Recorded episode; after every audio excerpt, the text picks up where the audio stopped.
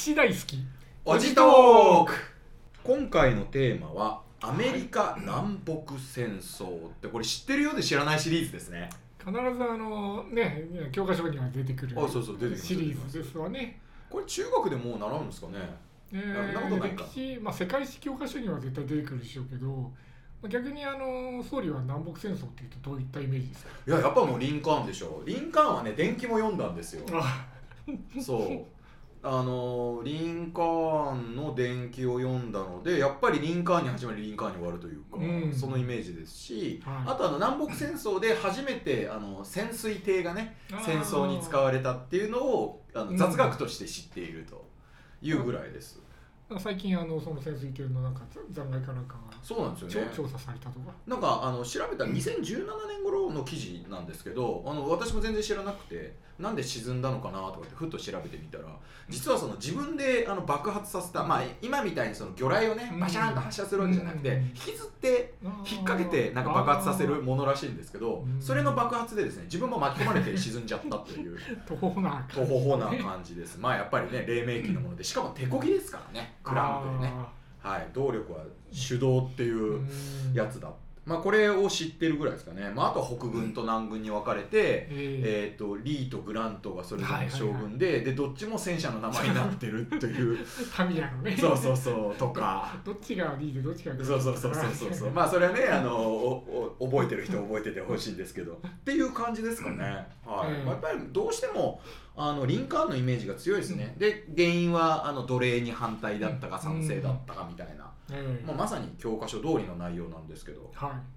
まさにね、えー今、えー言ってくれたところが、まあ、逆に言うと全てとも言えるような外観ではあるんですけど、はいはいはい。その中身をよくこう、まあ、見ていくと、えーみんなが知らないっていうかえそうなのみたいなことも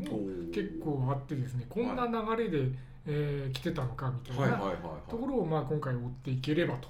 えー思います。じゃあ早速ですね南北戦争の始まりから順に追っていきたいんですけど、ね。まあ、これあのすごいいわゆるこれ教科書のレベルでざっくり言われていることが、まあ、その、えー南部が、まあ、奴隷州とか言われて、北部が自由州って言われてますけど、南部がアメリカ連合国みたいな名前で、うん。要するに新たに国を作るよって脱退するよと、うん。ユナイテッド・ステイツから、えー離脱するよというのが、まあ、スタートですよね。そうなんですね。でそのきっかけは何かっていうと、はい大統領選挙で、まあ、1860年の大統領選挙で、まあ、まさにその、えーリンカーンが当選したと。でリンカーンは共和党の、えー候補なんですね。はいはいはい。あれえー当時って共和党とホイッグ党でしたっけ？あれ？何でしたっけ、えーとね、もうこの頃民主党もうもう一緒になってるんでしたっけ？でホイッグ党ってのはもうちょっと貴族的な党であって、はいはいはい。どっちかというとこう中間的な、えー性格があったりしたんですけど、あははもうまあ、あの共和と民主。で民主党は何たって、はい。あの歴史的に、えー長くてあの伝統的な政党でありましてうん。共和党はもうにわかにあの急にできたオイグル党を母体として母体というかなんですね。あの前前身としてできたような党うんうんで、うんうん。まあ、今の二大政アメリカ二大政党ですけど共和党っていうのはあのその頃そのちょっと前ぐらいにできた急進あの急進的な、えー新しい党であってなるほどね。とにかくあの奴隷制を、えー反対すると。ははは奴隷制を廃止するということがまあ言ってみれば当然みたいな。はははは党だはははで民主党はこの頃ですねあのー今で言うと民主党っていうのはあのリベラルで、まあそのイメージですよね。あの非常にあのマイノリティにこう優しいみたいな、ねはいはいはいイメージなんですけど、はい。まああのね、あオバマとかのあのイメージはいはいですからね。LGBT 大好きみたいなね、えーそういうイメージなんだけどこの当時はあの民主党は奴隷制に必ずしも反対してません。はいはいはい。へどっちかーというと南部が基盤であってじゃあ割と賛成寄りの中立みたいな。賛成ですねだからうんさすがに世界的な潮流であ奴隷制やべえなってことになってきて、はいはいはい。あの積極的に奴隷制でうちはあのあの OK ですよとは言えなくなってきたんだけどどね。まだまだ南部にうん支持層が多いうんうん手前そこその辺を曖昧にこうしてくるぐらいな立場でしたね。そうだったんですね。ねでまあそういう争いの中でその新しい共和党のリンカーンが大統領になっちゃったんで、民主党側が多かった南の方は、ええおいちょっとこれはやべえんじゃねえかと。もうあの、えーこれは絶対あの奴隷やめろって言ってくれたっていうふうになって特にあのまだリンカーンが大統領になってその最初の所信表明演説とかね、はいはいはい。そういうのをやる前にもう所信表明演説で絶対やつあいつは奴隷ややめろって言うなと、えー思い込んでは自分、えー南部の、えー諸州がですね集まって先にやめ脱退しちゃおうぜっていうふうになったんあですね。先手取っちゃったんですね。先手を取って。へで実はですねリンカーンの方はーはい。もちろん共和党の候補で、あのー奴隷制には反対なんだけど急進的な奴隷制の廃止には反対してた。つまり、あの廃止っつってもいもちろん生計をそれで立ててる人、うん。まあ、南部なんかで,、えか。ーで社会がそういうふうになっちゃってる、えー南部社会っていうのがあるわけだからいきなり明日から奴隷やめろって言ってなるわけじゃないっていうのもあるし、そういったところをまあ実際現実的に見て、えー急進的なそういったこの頃ですねとにかくもう急進的な奴隷反対派っていうのがいたの。ああなるほどね。あの特に北部とかね。で南部でももちろんいたんだけどそういう人たちが連中がもうあの、えー奴隷の農場を襲ってはですね あの、えー無理やり無理やりあの火つけたりとか、はいはい。そういうのが頻繁に起こっててそういう中ではむしろリンカーンもそういう急進的な奴隷反対派には目の敵にされてるはいはい。面もあった。もっと要するにねあの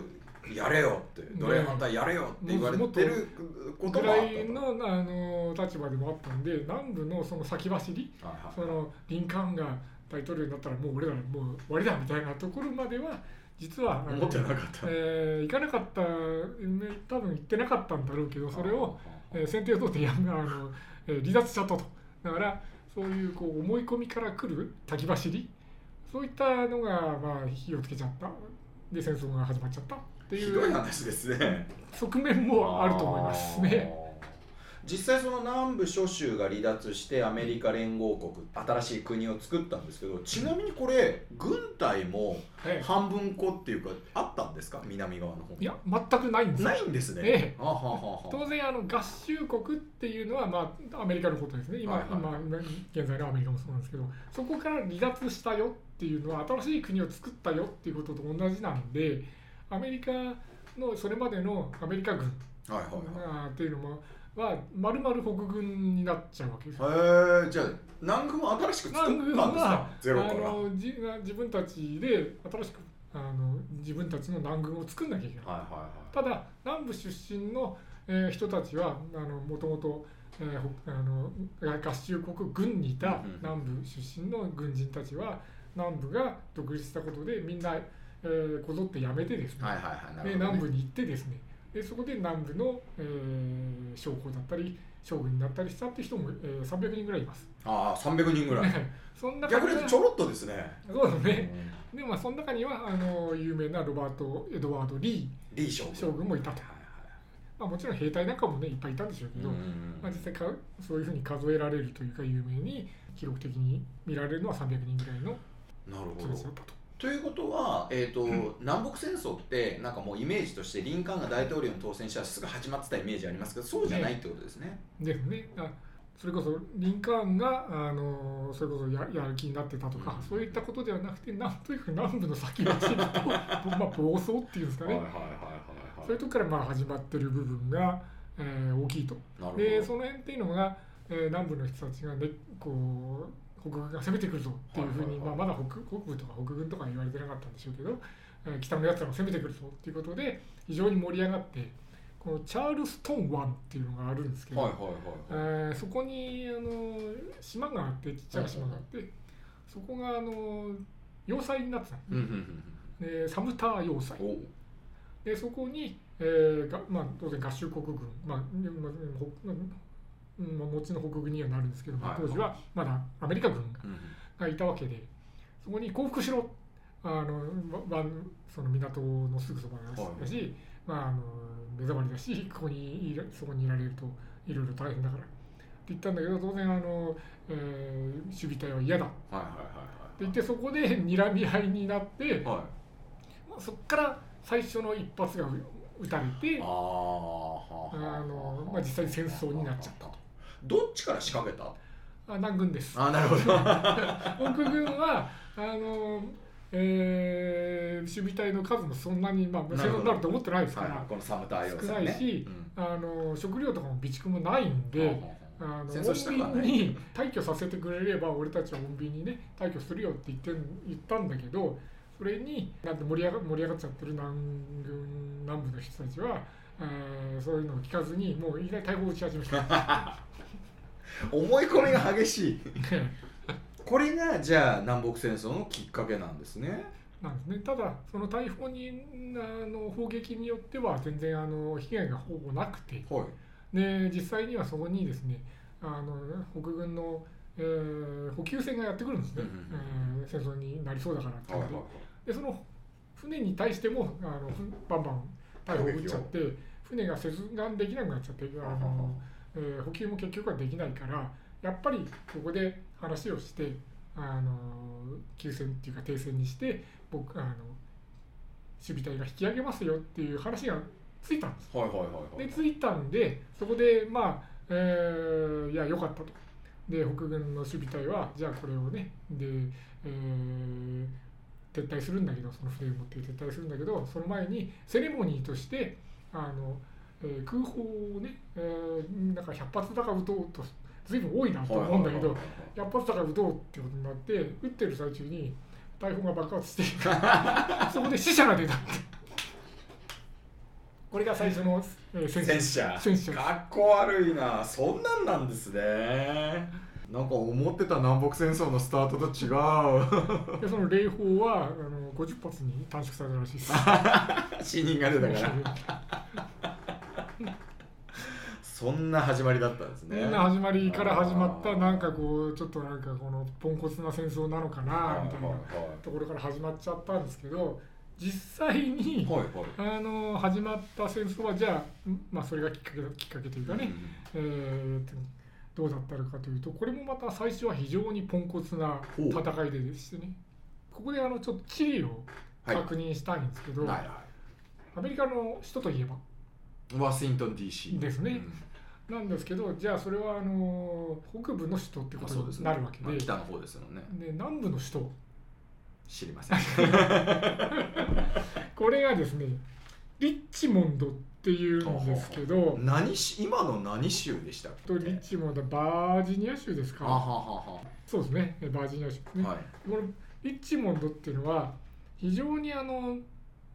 こうしてみるとですね最初はですねあのジョージジョージア州とかね、はいはい、そっちの方の、えー、アトランタとか、はいはいはいはい、このを首都にするつもりだったのかな。えー、なんだけど。アトランタは行ったことあります、えー、バージニア州っていうのはですね要するにあの北部はもう絶対俺俺ら北北部だよねっていうのと南部も俺ら絶対南部だよっていう要するにまあ綿花とかの多いところは当然なんですけどその間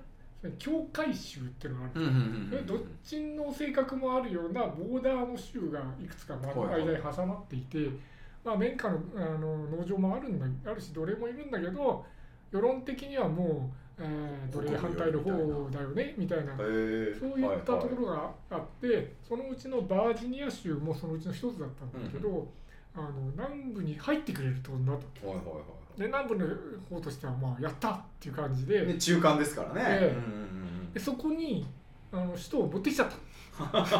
いはいはい、リッチモンドっていうのはそういう経緯で、えー、南部の首都になったんですけどそういったあの境界州っていうのが要するに北部と南部の間ですから非常に北部に近い。そうですよね。地理的に近い。あの38度線に近いソウルみたいな。そうそう。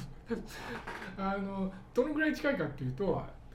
ワシントン DC とリッチモンドの間っていうのは150キロぐらいしかないえ？めちゃくちゃ近いじゃないですか。しかもその間に山があるとか、はい、もう大きな川があるとかではなくて、はい、だんだ平らなところにワシントン DC とリッチモンドがあるんでお互いになんか手の届く範囲に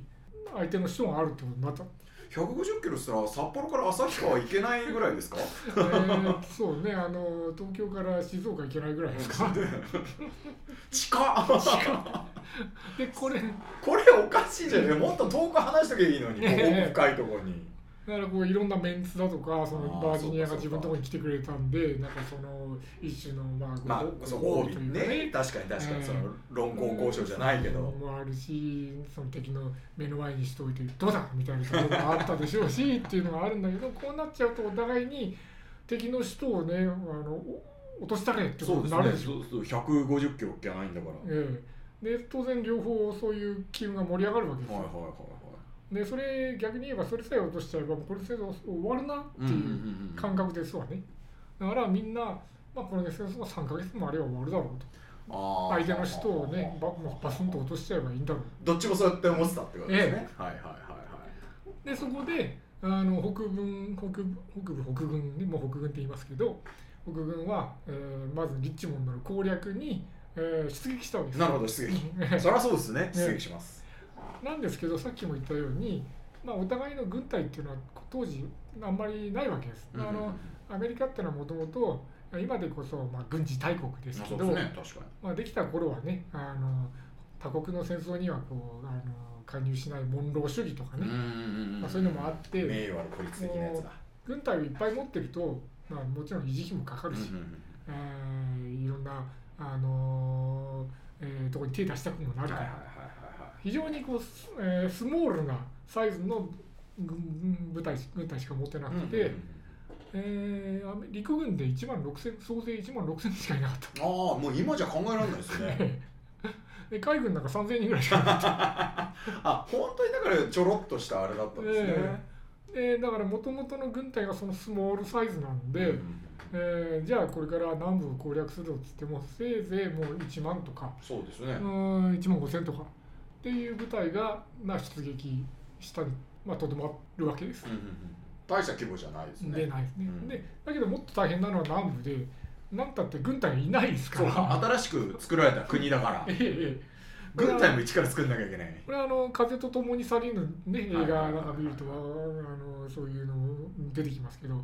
そういう戦争になったぞっていうんで南部の若者が「じゃあ俺は戦場に行くよ」とか言って、家にあるライフルとかを持ってみんなしてあの、えー徴兵っていうかねあの、えー事務所に行って「俺も俺も」っていうふうになるわけです。まあ、そういった感じの、まあ、正直軍隊なわけですよ。うんでひどかったのはあの制服がないんですだから。ああそうかそうかそうか、まあ、要するに急増の軍隊でね、寄せ集めだからそんなのない。うん軍服がない。軍服がない。うん。どうすでみんな着たみんな自分家の服をねそのそのままで来るんだけど、それに支給する軍服がない。で一応規定ではあの北軍は青い軍服、えー南軍は灰色の軍服っていうふうにグレーの軍服っていうふうに規定ではなってたんだけど実際には誰も着てない えそれ北軍もですか？北軍はさすがにもともとのあれがあねアメリカ軍だから、まあ、あの来てるんだけどそこにもやっぱり俺も俺もっていう連中が押し寄せてきてとりあえずあの、えーくっついてきたりする連中はみんな、うん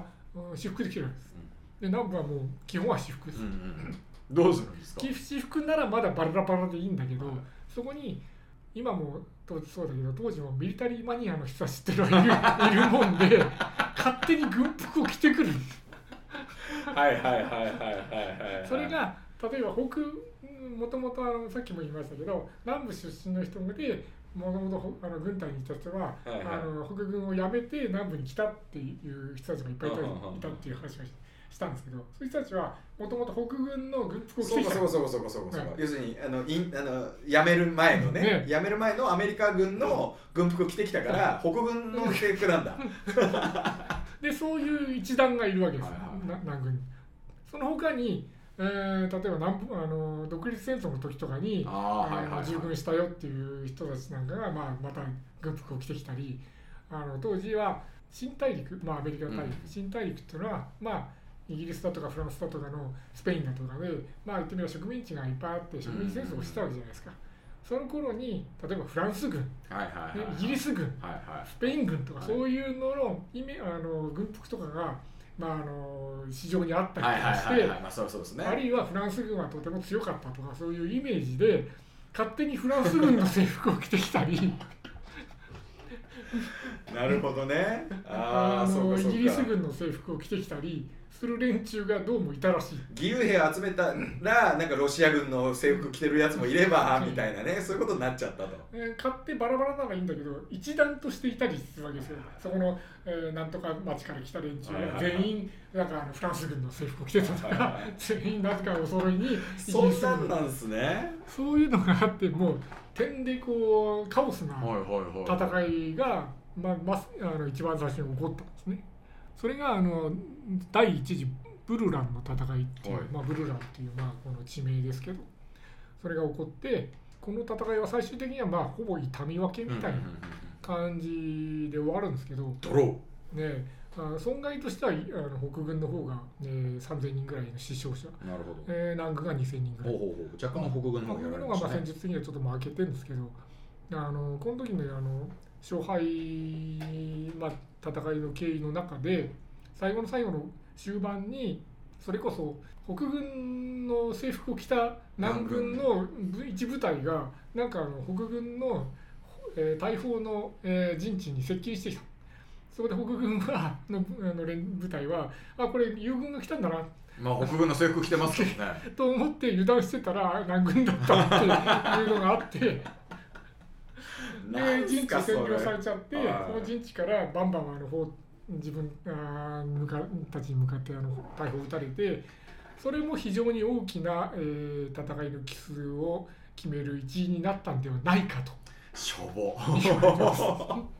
これが南北戦争最初の大きな戦い。最初の戦いです。なるほどね。さすがにその後はどんどんこう装備とかも整えていくんですよね。さすがにですねこれであのみんなあのえ懲りて。だんだんそういうふうになっていくんですけどあのまだそう簡単にはあのいかなくて、えーまだしばらく混乱が続くんですね。大体この最初の戦いの時に、あの北軍の部隊がこう行進そのリッチモンドにね、はい向かって行進していくその進撃していくその後ろにですね物見雄山のあの、えー北軍の、えー市民があのお弁当とか持ってピクニックかい。みんなついていったっていう。へで戦争が始まったらみんなあのお弁当食べながらそれを見てたっていうえね。本当ですかすごい話があるぐらい牧歌的っちゃ牧歌的ですけど、なんかあれですね思ってたその南北戦争のこうまあもうねなアメリカある意味唯一の内戦ですけどなんかちょっとイメージが だいぶ違うんですね。まあ、そういうとこから始まっはいちゃったんですけど、うんうんでこれでもって逆にですねお互いにこれあのそんなあの簡単じゃねえなってはいいうふうに思っはいはいはいはい思い至ったわけですよね。敵の首都をバンと落として終わりだろうと思ってたんだけどこれちょっとむずいでと。もうあのそんな簡単なことじゃないと。はいはいはいでここでちょっとバックグラウンドについておさらいしたいんですけど、まあ、南部と北部、まはあ、ざっくり言いますけど人口はどのぐらいだったと思いますか、いまあ北部の方が多いってイメージですけど。ええ。だってなんか都会が今でも多いじゃないですか。当時の北部の人口約2200万人。はいはいはい。で対する南部は900万あれ半分以下だ。人、ねえ、しかもこの900万人には奴隷の人口約400万人が含まれているので。あれ？ちょっと待ってください。事実上500万500万人ですね。つまり南部の白人、えー人口は北部の4分の1以下ですああ。はあ。勝負になんないですね。しかもさっき、えー今ちょっとね言ったように北部は都会であって都会っていうのは結局何かっていうと工業社会なんですねはいはいはいはいはい造船所はい。うん鉄工所、はいはいえはい。ーあので蒸気船が走り浮かびね鉄道が走りうん北部もういまだにいまだにそのイメージですよね、ええ南部は砂漠とあのサボテンと なんかねあの陽気なあのカウボーイハットの親父っていうイメージしかないですそれは中西部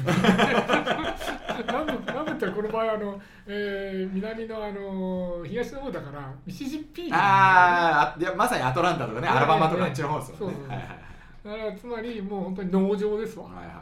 でミシシッピ川っていうのはまあ世界な三大大河あーでしたね。とかにもあの数えられるぐらいものすごい大きな ぐらい、まあえー、大河であって、はいはいはいつまりものすごいその河口の、えー南部地域っていうのは土地が肥沃なんですね、ものすごい土壌がいい、うん土壌が良すぎてもう麦とか作ってる場合じゃないっていうぐらいらしいんですよ。はいはいはいはいはいであんまりあの麦なんかは本当にあのそこら辺でも生えるから、えーここに一番適した作物はってんで綿花。あそれで綿花なわけですね、で綿花ってなんか僕らよく綿の服ねあのそこら辺でよく買いますから、はい。どこでもあの生えてるようなイメージだけど割とこう育成育の条件が、えー特に昔は厳しくて、あの今でも綿花のほら、えー産地って言ったらあのチベットの方インド。インドインドですね。インドとはいはいあとはい。えーチベットの方ですか、はいはいはいはい。あっちの方とかもう決まってるんです大体ね。うんうんうん。でその中でその一つが、えーこここがあのバッチリ当てはまって、はいはいはい。えー綿花農場がものすごく、えー発展した、えー広まった。プランテーションってやつですよね、うんですね。なんだけど当時の当時綿花っていうのはものすごいこう、えー綿の花摘んでそこからまたそのはい。また取ってっていうんでものすごいこうマンパワーがかかる、でそれは当然あの奴隷人口でやるしかない、っていうのでもってめあの奴隷がどんどんどんどん、まあ、南部に流入したんですけどもともとのその植民地時代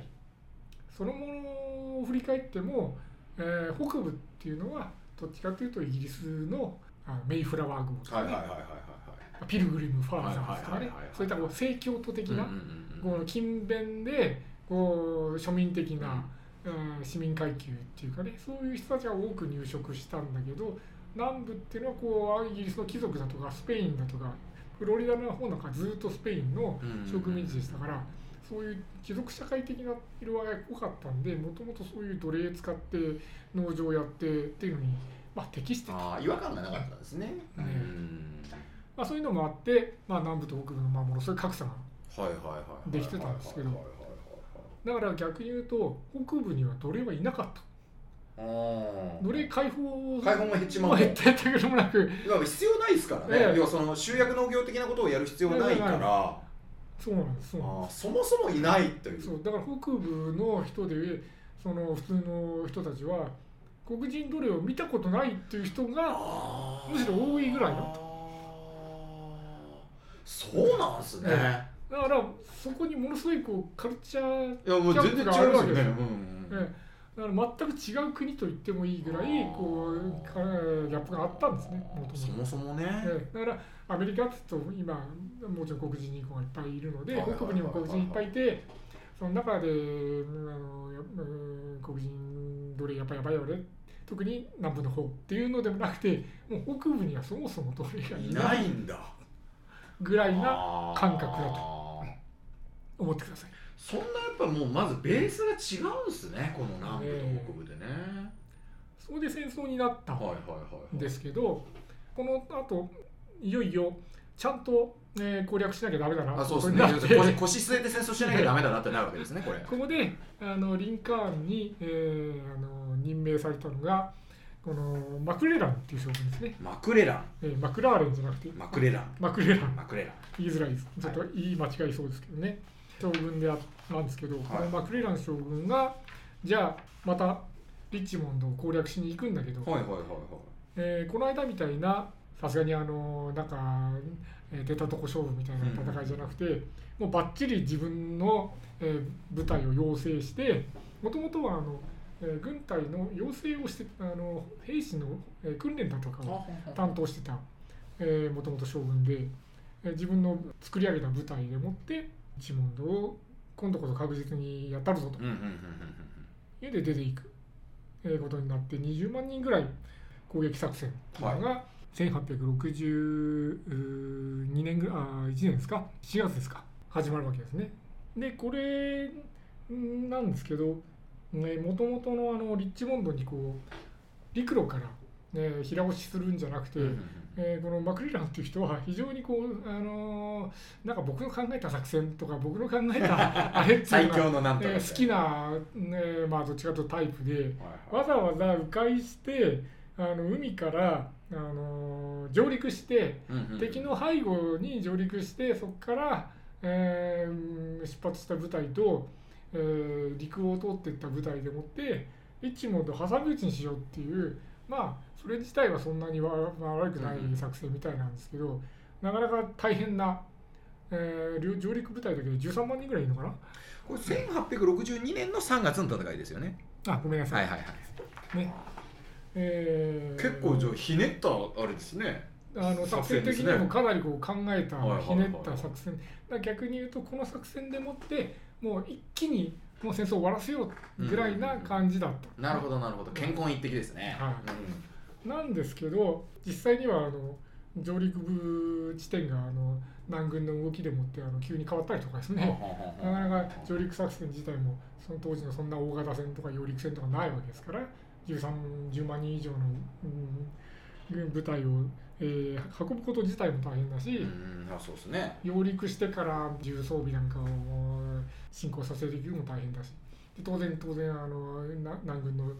備隊が感づいてですねあの迎撃にやってくるわけで。もう上陸作戦なんてのはだってもう、あのロクスポ成功しないものだったわけですもんね、ね地続きで150キロ離れてないのになぜ上陸作戦するんだっていうような方がうんまあ要は裏裏口から攻略しようとしたってことですよね、うん。きっとね。ね。うん。なんですけどこの作戦は結局じゃあどうなったかというと、はいまああの最終的にはリッチモンドは攻略できず。あやっぱダメだったんですね、で敵のここであの登場したのが、まあ、リー将軍でお来た。南軍の将軍ですね、えーこのリー将軍あるいは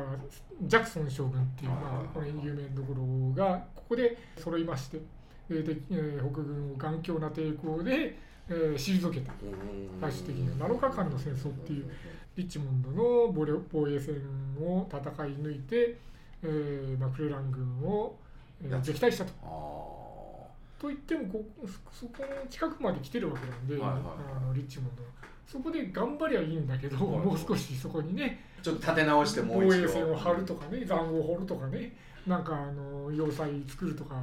考えられるんだけどこの頃の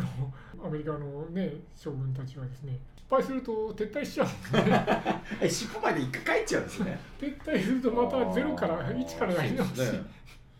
面倒いですよね。補給だってなんだってあんのに、あ帰っちゃうんですね。戦いが終わってあの決着ついた。負けた帰ります。と 割とまあ潔いっていうかまああこう淡白なのか、ね、で中世の戦いですね。なんかみたいね ね。感じがねで一回そのそういったこともあってこのマクレランっていう人はリンカーンにあの解任されてます。ああそうなんですね。ね。うん。つまりあの南軍に非常に、えーよりもずっと優勢な部隊を持ちながら消極的な戦いぶりで あー勝機を逃したっていうふうに評価されて。じゃあその後もこの要するに、えー半島上陸作戦だけじゃなくて、うんその後の戦いもまあまあ似たようなことを繰り返してたんですかね。これはあのこっちのあのリッチモンドをめぐる戦いのことを主に東部戦線って言いますアメリカの、えー東南北戦争の、はい。えー海岸東部東海岸の方、はいはいはいはい。東部戦線については大体そんな感じ。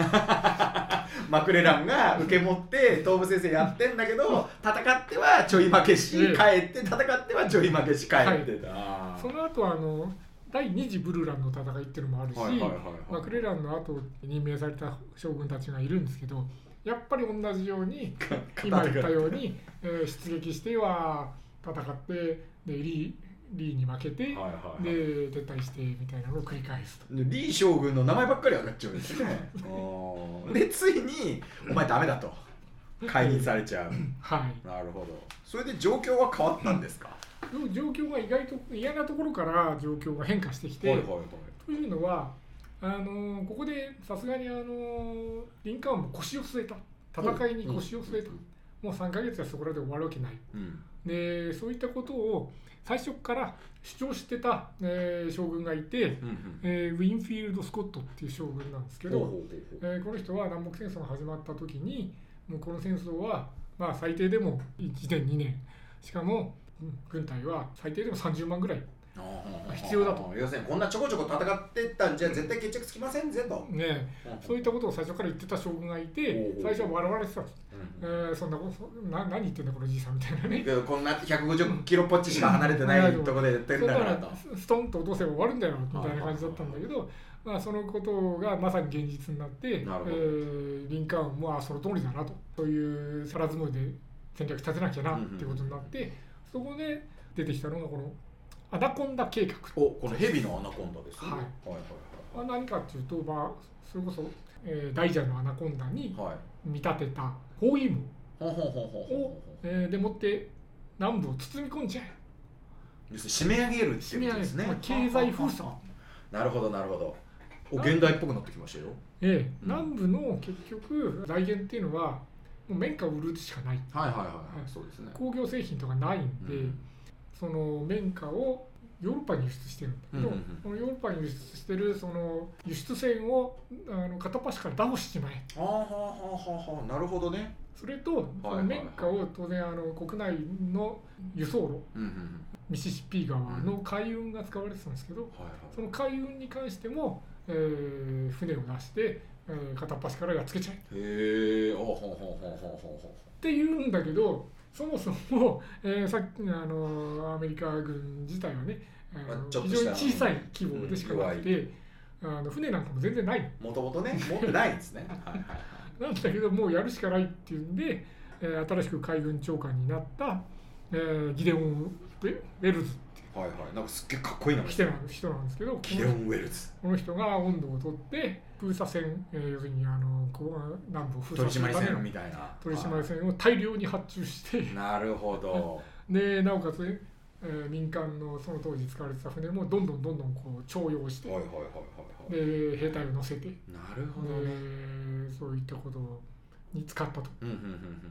で最初はあの笑ってた南南部もそんなことやってどうなるんだとかね。ヘブだからまだ全然ないじゃないかとかね。ボロ船じゃないかとかって言ってたのが、どんどんどんどん時間が経つにつれて、どんどん船ができてくる。どんどんそこに人が乗ってあの兵隊が乗ってどんどんこう南部の輸送船をあの締め上げてくる、んうん輸送路を締め上げてくる。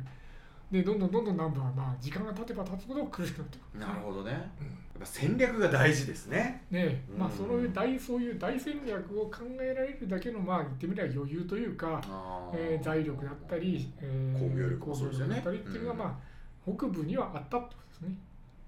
で実際の戦いでいうとマクレランを解任してそれでよ戦いの様相は変わるんですかね？えーとですね、そこで変化が起きたのはさっき言ったリッチモンドをたた巡る戦いは東部戦線だとすると、はいあのその逆に西の方、えー西部戦線っていうのが、えーあるんですね。大体異常ないやつですか？ヨーロッパだとね西部戦線がメインなんだけど。部戦線異常なしはい、あの報告すべきことらしいね。あのメインなんだけどアメリカの場合はとにかく東部戦線がまあ一番派手でメインで。要するに敵の首都を攻略するっていう意味でですね、お互いの人口集中地域ですからね、で西部の方っていうのは言ってみればただの山だったりう、んうん。あの田舎なわけですよ、はいはいはいはい。なんだけどそこに、まあ、ミシシッピ川が支流がねずっと流れてきてるわけでここを抑えないと、まあ、アナコンダ計画が、まあ、完成しないということもあって当然あのここを攻略し始めるんだけど、はもうここにやってあの現れたのがグラント。い、おグラント。やっと出てきた。ね戦車西部戦線の要はヒーローなになるんですね。そうですね。でこのグラントっていう人はもともとあの、えーアメリカ軍に、まあ、あの志願して、えー戦ってたんです、うんうんあの最初軍人だったんですけどその後にあの軍人を一回辞めて、はい。えーいろいろこう事業をなんかこう事業を起こしたりして、えーやってたんですけどそれがことごとく失敗して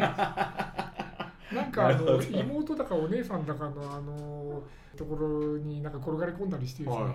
この人何やってんだろうなっていうような。戦争やってなきゃダメ人間のタイプです生活ね生活をなんか結構な長くやっててはいはい。借金もいっぱい作ってはい。ダメ人間みたいなしかもはい酒もいっぱい飲んでダメ人間みたいな感じだったんですけどそこで南北戦争が始まってこれは一発ここでやるしかねえなと思った。そういうタイプね乱世でしか生きないタイプの人だ。らしくて、へええー再度志願して、はいはいでもちろん経験者ですんで、あの士官待遇、まあ、将軍かなあの少将ぐらいの待遇であー迎え入れられて部隊をあ預けられて、えーまあえーまあ、まだ独自にね勝手に攻撃したりとかできる立場じゃないけどそこであのこの西部戦線に今赴任してきた。んですあで西部戦線をこのグラントが結構その席巻してたってことですか、まだあの上司はいたんですけど、はいはい。実際の戦いで指揮を取って、このヘンリー砦っはい。ていうですねあのこう南軍の砦があったんですね。はこのテネシー川の流域にあって、うん。まあ、まさにこの海運の、まあ、要衝を抑える位置にあったと。でドネルソン砦っていうものが一つあって、はいはいはいはい。こっちはその、えー西のあ東の方のやっぱりカンバーランド川っていうところにまああったと、まあ、そういう海運交通河川交通を抑えるところに砦が築かれるんですね。水運の拠点みたいなところが要みたいなところにそれぞれ要は南軍も頭重要なところだから砦を築いてたと、えーそれを攻略に向おかったと。おでこれを見事に攻略するんですね。お。すごいすごい。なんかあれですね。膠着していた方とはえらい違いですね。で割とこのグラントの戦い方っていうのは割とこの損害をあんまりこう気にしないタイプで。ちょっとやられたら撤収するちょっとやられたら撤収するの人とは違うんですね。とは、えー反正反対の、あえーータイプでありまして割とあの損害が受けてもまあ明日には、えー勝てるさみたいなことを言っちゃうようなタイプである意味、まあ、どっしりと構えてるっていうかね、まあ、逆に言うとこう鈍感じゃねえか。はいまあ楽観主義というか。そういうね今までの、えー北軍の司令官にはないタイうんうんうんうん。プだったのかもしれない。要はその目的を達成するまではまああの、動く石にかじりついてでも動かんぞっていうふうにも取れますね。う。んですね。でちゃんとあの河川砲艦な要するにあの、えー軍艦ですかね、はいはい。の部隊を、えーえー捕まえてきてそれに砦を攻撃させさせたりとかあの土木工事でもって地形をね利用して、えー攻めるなんていうこともちゃんとやってますうん。なるほどなるほど。じゃあちゃんとした ちゃんとしたって言うとあれですけど ここに否定ちゃんとした有能な 将え軍が出てきたわけですね。なるほど今までのマクレランさんとは、ーはいえー違いますね。でこの辺から徐々に徐々にこう、えー戦えー戦況がね、まあ、変わってくるわけですね。なるほどじゃあやっぱりそのこう正面切って最初ゴツゴツ戦ってた時には、まあ、どっちもケリがつかなかったんだけれども、そのアナコンダ作戦を通じて締め上げるってその流れで西部を攻略して回ってったところからだんだん旗色が変わってくるってことですね、分かってきました。では、えーちょっとこの辺りで、はい。えー前編終了ということでございます、えーえお楽しみでは後編にということで。お楽しみ